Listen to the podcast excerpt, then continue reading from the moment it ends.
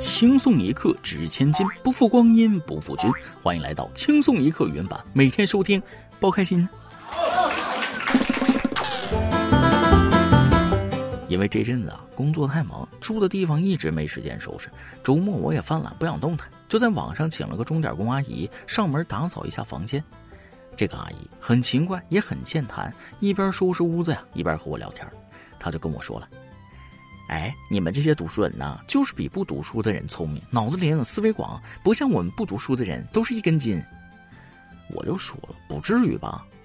阿姨先是诧异了一下，然后充满自信地告诉我：“那咋不至于呢？你看我年轻时候不好好读书，现在一事无成，但我就只知道怨自己不读书，不怪别人。”你就不一样了，你年轻时候读过书，现在你也一事无成，可是你就不怨自己啊？你说自己生不逢时，怀才不遇，运气不好，你怨社会，怨生活，怨天尤人，就是不怨自己呀。各位听众网友，大家好，欢迎收听轻松一刻语音版，我是从来只有我甩锅，没有锅甩给过我的主持人大波。本以为凭借工作这么多年锻炼出的甩锅大法，吃力不讨好的事儿，按理说轮不到我，没想到竟然被冰雪聪明的曲主编给套路了。曲主编昨天问我了：“大波，你做过梦吗？”我一听，当时就感觉不大对啊，这么简单的问题是要给我挖坑啊，就小心翼翼地说：“呃，做过呀，咋的啦？”曲主编一听，那好，甲方要我们出一篇稿子，要有梦一样的感觉，你搞定他。这个冬天有丝毫，外面好冷，衣服好贵，我好穷，曲主编好心疼我。为啥说曲主编心疼我呢？知道我没钱过冬，特意安排我加班，让我赚加班费，咋对我这么好呢？就是好好的周末，我又要加班了。不过说起加班，三百六十行，哪些行业熬夜最狠呢？哪个年龄段的人群最喜欢熬夜？哪些城市夜生活时间更长呢？数据显示，最能熬夜的职业是。大家是不是以为最能熬的是那些天天九九六的互联网社畜？事实并非如此。据调查，自由职业者熬夜最狠，互联网才排到第二。九五后是熬夜冠军，最爱熬夜的一线城市是广州。可话说回来，某些自由职业者熬夜可以晚睡晚起，互联网工作者一旦晚睡还是要早起。最主要的是给别人打工，心情还不爽，越起越气呀。小的时候，晚上十点之后睡觉就算熬夜了；上了大学以后，晚上十二点以后算熬夜。现在一点之后才算熬夜，睡觉这个事儿也卷吗？至于城市，北京、深圳那叫熬夜，广州得叫夜生活，有时候还热得睡不着觉。而且现在北方正值隆冬，起得太早真不是好事儿。不是吓唬大家啊，起得太早容易有病啊。言归正传，还说回睡觉的问题。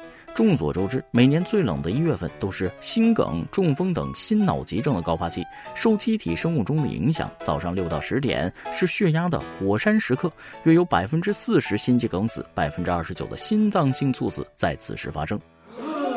那么，为什么血压在早晨更容易出现问题呢？造成这种现象的原因是，一夜睡眠会使血液循环变慢，血液更粘稠。睡醒之后，人体由抑制状态转入兴奋状态，需要一个过程。再加上冬天气温低，血管更容易处于应激状态，一骨碌爬起床，身体未必能及时适应过来，容易出现头晕、心悸、体位性低血压，甚至引发心血管意外。高血压、糖尿病患者尤其要避免起床太猛。给大家一个科学的建议啊，清晨睡醒后最好在床上躺三分钟，期间伸伸懒腰，做做深呼吸，使关节充分舒展活动，然后起来，坐在床上两分钟，然后下床。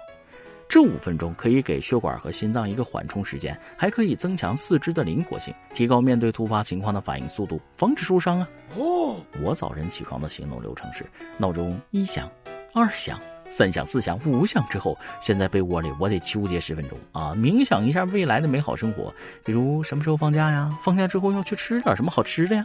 然后认清还要上班的现实之后，起床坐马桶上半小时，刷刷手机，最后洗漱穿衣出门。顺便问一下啊，你们早上起床定几个闹钟？不会有人早上只定一个闹钟吧？不会吧？不会吧？一个闹钟就起床，你肯定是毅力王者。所以我早上四个闹铃也是在层层保护自己的身体啊。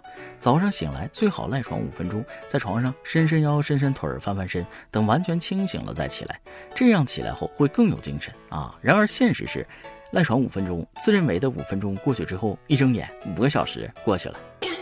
那么问题又来了，为什么冬季起床这么困难呢？夏天明明睁眼之后就清醒了呀。其实冬天起床难也是有科学依据的。简单来说，冬天起床难是因为季节性情绪失调。造成冬天起床难的主要原因是：一、冬天昼短夜长，褪黑素受光照的影响，夜间分泌的多，浓度高，因天亮的比较晚，体内的褪黑素浓度不能迅速降低；二、季节性情绪失调，俗称冬季抑郁症。因天气冷，很多人户外活动较少，再加上新陈代谢变慢，很容易出现情绪低落、焦虑等问题，影响到睡眠的质量。三、饮食高热量的食物也会让人发困。看吗？我真不是懒，谢谢科学家啊，给我的懒找了一个完美理由。我一天天的生活，除了吃就是睡。前几天看山东有个新闻说啊，做了一个什么馒头宴席，来自山东各地的馒头师傅为切磋创造力，分别做出了许多新型馒头，有的是小巧玲珑的十二生肖全家福馒头，有的是大气磅礴的盘龙寿桃巨型馒头，有的则紧扣主题做出了进口海鲜的系列馒头，波士顿龙虾馒头和深海帝王蟹馒头造型也是首次在济南亮相。该超市负责人表示了，山东消费者对馒头要求格外高，馒头创新比赛已经成了常规训练。不得不说，山东人对馒头真是无比热爱，这不是创新，这是优化呀，一直就有。也许大家不知道山东人对馒头执着到了什么程度，甚至还有馒头味的香水。其实每个地方都有属于自己的地方特色小吃，这些小吃已经不单单是一种食物，而是一种文化和象征。比如提到炸酱面，就能想到北京；提到烤冷面，就能想到东北；提到热干面，就能想到武汉；提到方便面，就能想起我这个穷鬼。还有一种食物，大家一定都吃过肉夹馍，这种大街小巷非常常见且实惠的食物，最近却出了这么一档子事儿。前几天，河南几十家小吃店的商户们求助媒体，称他们卖的肉夹馍因带“潼关”俩字儿，被陕西潼关肉夹馍协会告了，要求他们赔偿三到五万元不等。想要使用“潼关肉夹馍”这个商标，需缴纳九万九千八百元。商户们告诉记者，和他们有类似经历的小吃店，全国有上百家。好家伙，这个潼关肉夹馍协会是在为年终奖做准备吗？一波割韭菜的操作，对小商户下手也太狠了。对此，沙县小吃协会、西湖醋鱼协会、北京烤鸭协会、东北烤冷面协会、印度飞饼协会、美国新奥尔良烤鸡协会，已经兴奋的坐不住了。荷兰豆协会正在紧锣密鼓的筹备来维权。所以，这些所谓的协会到底是干嘛的？按照商业习惯，协会本来是应该制定行业标准，帮助该行业的从业者进行长远发展的。怎么现在这些小商家凭借自己的力量做起来了，现在回过头来收割呢？不良武的小垃圾，玩不起你高头戏呀！这事也说不好对错，只能说西方的商标权这套东西在中国确实有点水土不服。潼关肉夹馍确实是地方特色，该协会如果按照合法程序持有商标，它确实就有权利追偿。但作为一种地方小吃，默默无闻的时候，协会对小商户有什么正向的作用？现在做大做强，这个协会的贡献在哪里？如果没有无数的小吃店日夜操劳，到底是谁把肉夹馍 IP 做大做强的？还真不好说。同样的事儿，之前有河南省的逍遥镇胡辣汤协会，后有陕西省的潼关肉夹馍协会，两个协会挣钱的方式都一样，都是注册商标，然后一个个告小商户，意欲让其赔偿三万到五万。若要用其商标，就要每年交会费。不知道有没有某个不开眼的商户起名叫老潼关逍遥镇胡辣汤肉夹馍，两大协会同时伺候你一个小店，这福气还小得了吗？行吧，商户大不了改名字，以后只吃老伦敦肉夹馍、老纽约胡辣汤，不然就等着赔钱吧。关于地区特色食物的归属问题，其实解决很简单。潼关肉夹馍如果要保证地理美食的质量，商户可以联合起来注册一个统一的牌子，一起沿用；要么就各自叫什么陈记、李记、刘记潼关肉夹馍，陈记是商标，潼关肉夹馍是特产招牌，岂不是两全其美？吃饭本来是一件让人轻松快乐的事，可见啊，一旦什么事情加了钱的因素在里边，就很容易变得不愉快了。近日，有网友爆料，上海一传统面馆点餐要加收百分之十的服务费，如点一碗六十八元红烧牛肉面，要加收百分之十，也就是六点八元服务费。有记者致电该面馆，工作人员称，店内确实有规定收取百分之十的服务费，服务内容就是老板会亲自监工煮面。这是按理说啊，与我无关，因为六十八一碗的红烧牛肉面割不了我这颗穷韭菜呀。但我还是忍不住想问一句：啥牛肉面呐？六十八块钱一碗，你都泡了半头牛吗？一碗面够我买一箱牛肉面了。康帅傅的，老板亲自监督，自己开的店，你不自己监督，谁给你监督？想加价就直说呗，净放着没味儿的屁。难道中国也要到给小费的时候了？我倒觉得不可能，本来生意就不好做，再收小费，怕是关门的还不够快。不过话说回来，自家经营商业行为挺合理的。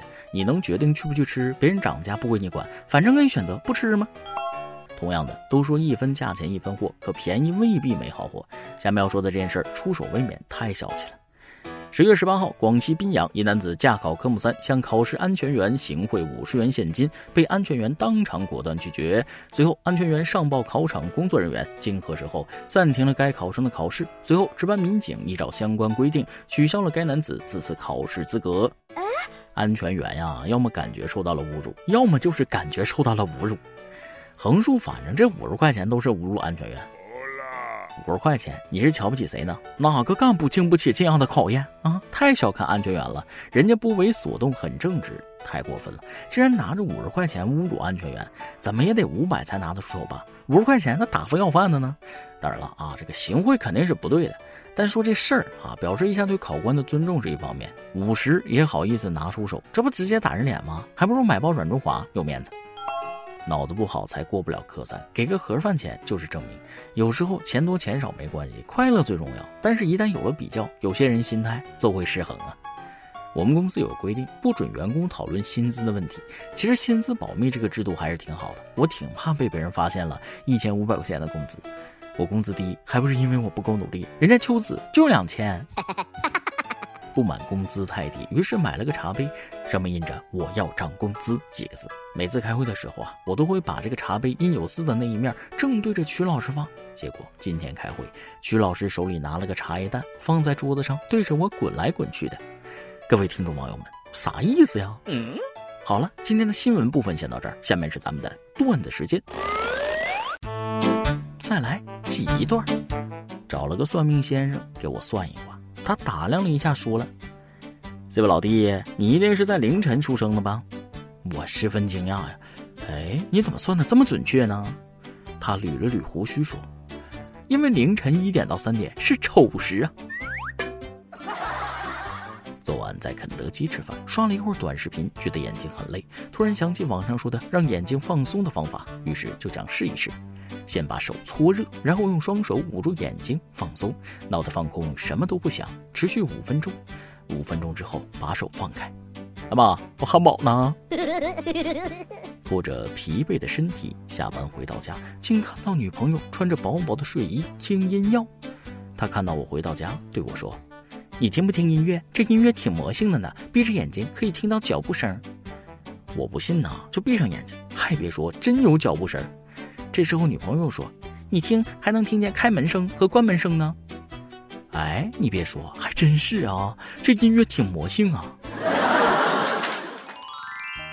一首歌的时间，网易新闻用户 W 洗水想哪一首歌？人生最好的三种状态：不期而遇、不言而喻、不药而愈。人生最差的三种状态：情不自禁、言不由衷、身不由己。我想点这首歌曲《寂寞才说爱》，送给每位轻松一刻原版的所有听众。祝大家头发浓密，睡得香，吃得饱。愿我能早日遇到心中最爱的那个人。太多的情感表达，不如来一首歌更能体现出来。爱情这个事儿啊，如果你喜欢一个人，你就应该主动多朝他走几步。如果他看到你走过来了，却没有迎接你的意思，那你就停下来，因为你要懂得，有些事情可以靠奋斗得来，唯独爱情不可以。相信每个人都吃过爱情的苦，爱情的未来到底是什么样，谁都说不准。但是无论好与坏，都是故事。相信你也会遇到自己的心中所爱。这首歌就送给你，祝你的爱情之路一切顺利。以上就是今天的网易轻松一刻，由电台主播想当地原汁原味的方言播轻松一刻，并在网易和地方电台同步播出吗？请联系每日轻松一刻工作室，将您的简介和录音小样发送至 i love 曲艺 at 幺六三点 com。老规矩，祝大家都能头发浓密，睡眠良好，情绪稳定，财富自由。我是嘚啵，咱们下期再会，拜拜。走在我身边。你没有笑脸，我知道你想开口说抱歉，你无辜双眼不敢。再看，我害怕又轻易被你欺骗。说爱太简单，分手不心软，我听到都是虚伪的谎言。如果你不爱，就别走过来。现在要离开，叫我该如何忘怀？寂寞才说爱，为何你要那么坏？当初是谁告白说爱永远不改？什么地老天荒，什么地久天长？爱不该因你寂寞才存在。寂寞时的爱，到底爱的该不该？根本就不爱，可我还放不开。是寂寞在作怪，幻想还有未来。爱是寂寞撒的谎，我明白。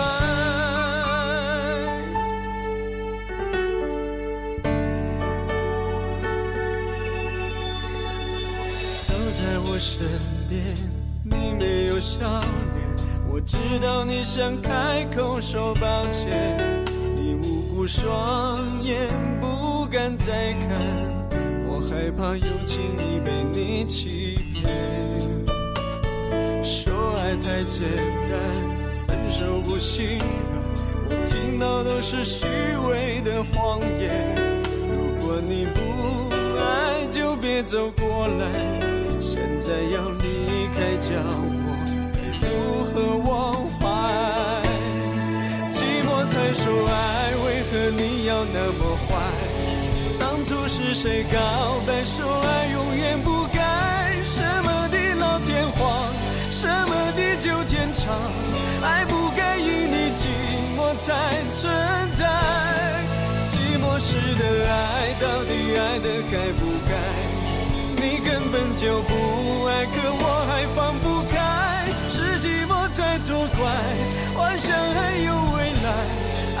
寂寞撒的谎，寂寞才说爱，为何你要那么坏？